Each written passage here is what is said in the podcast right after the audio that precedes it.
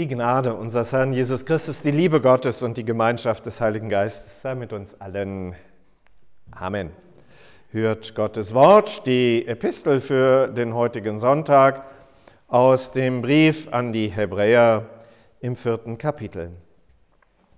Das Wort Gottes ist lebendig und kräftig und schärfer als jedes zweischneidige Schwert und dringt durch, bis es scheidet Seele und Geist, auch Mark und Bein, und ist ein Richter der Gedanken und Sinne des Herzens.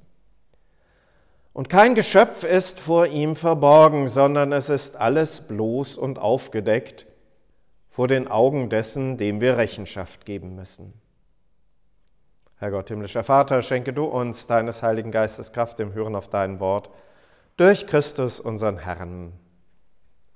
Amen. Liebe Gemeinde, das Bild, das als erstes hängen bleibt hier bei diesem Abschnitt, ist das, denke ich, mit dem Schwert. Gottes Wort als ein Schwert oder schärfer als ein zweischneidiges Schwert für die damaligen Hörer, ganz klar direkt vor Augen, ein römischer Legionär, die hatten so ein Kurzschwert, also nicht so ein Riesenteil, sondern so ein Kurzschwert, 30 Zentimeter ungefähr lang. Und die waren auf zwei Seiten tatsächlich sehr scharf geschliffen. So sehr, so scharf, dass man sich damit sogar rasieren konnte. Also ein äußerst präzises, scharfes Instrument. Dass der Apostel das mit dem Wort Gottes vergleicht, hat durchaus seine Berechtigung. Aber lasst uns zuvor noch mal ein bisschen gucken auf das, was da noch über Gottes Wort steht, nämlich, dass es lebendig und kräftig ist. Gottes Wort ist lebendig. Das heißt doch, das ist nicht nur einfach so ein toter Buchstabe. Das ist nicht einfach etwas, was niedergeschrieben, in unseren Tagen gedruckt und dann zwischen zwei Buchdeckel eingebunden ist. Es ist nicht etwas, das ich einfach nur wie einen Text aus einer vergangenen Zeit zur Kenntnis nehmen kann und vielleicht dann anschließend ein bisschen mehr weiß, sondern es hat Anteil an der Lebendigkeit Gottes. Vielleicht wird das deutlich, wenn wir uns in der Bibel auch mal anschauen, was Gottes Wort denn tatsächlich auch alles tut. Gleich am Anfang in der Erzählung von der Schöpfung wird das klar und deutlich herausgestellt. Gott sprach, es werde Licht und es ward Licht. Also da passiert etwas. Das bewegt etwas. Gottes Wort, das ist nicht einfach dahingesagt, sondern es ist schöpferisches Wort, das etwas macht, etwas kreiert. Und das ist ganz wichtig, wenn es darum geht, was macht es denn eigentlich mit uns? Denn, und da kommen wir jetzt an dieses zweischneidige Schwert heran, denn es will ja auch bei uns etwas bewirken, etwas erreichen. Es fordert letztlich zur Stellungnahme heraus. Also, es geht nicht nur um einen Text aus vergangenen Zeiten, sondern es geht um eine Beziehung. Es geht um die Beziehung von uns zu Gott, von Gott zu uns. Und er spricht zu uns. Er spricht zu uns und es kommt ein ganz hoher Anspruch da auch zum Ausdruck. Nämlich, wie wir eigentlich als Menschen sein sollten. Jesus hat es im Doppelgebot der Liebe nochmal deutlich gemacht. Du sollst Gott, den Herrn, über alle Dinge fürchten, lieben und vertrauen und deinen Nächsten lieben wie dich selbst.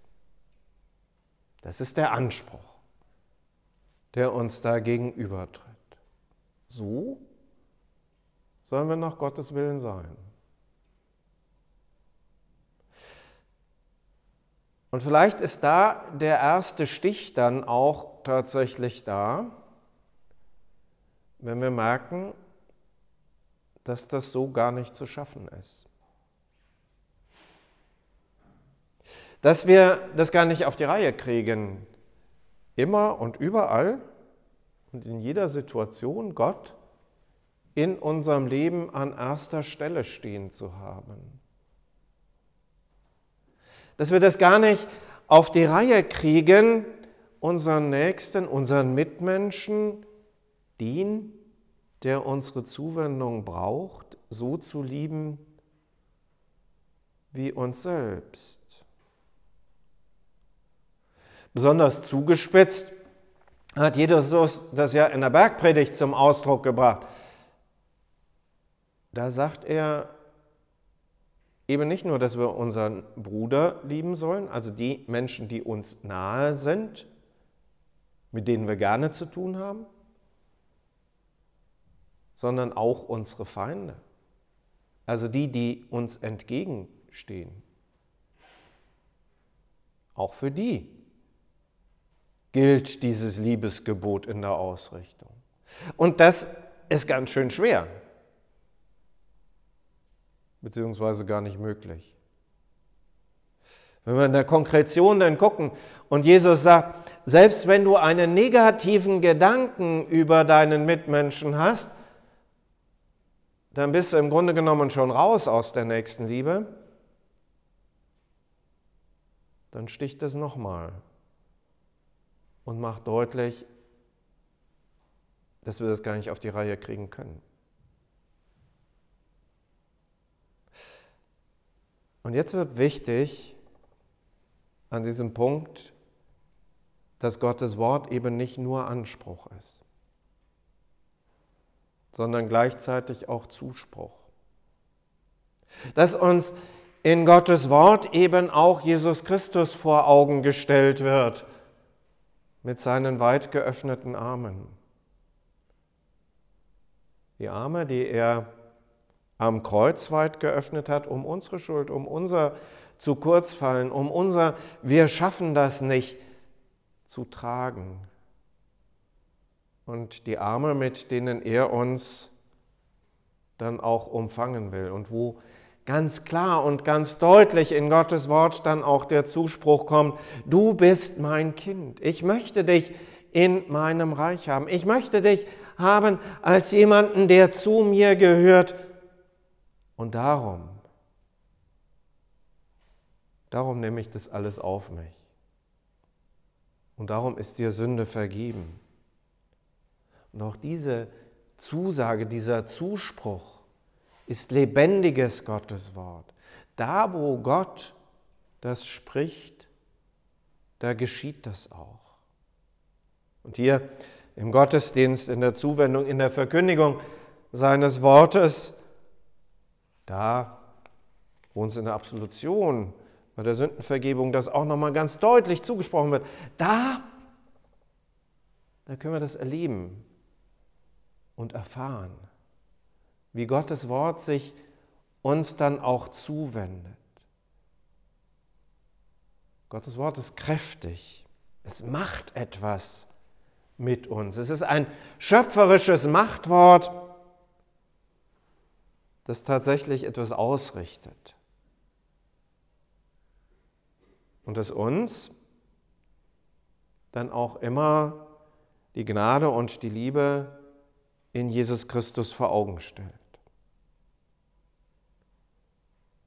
Was sagt der Apostel hier? Ein aufdeckendes Wort. Kein Geschöpf ist vor ihm verborgen. Es ist alles bloß und aufgedeckt.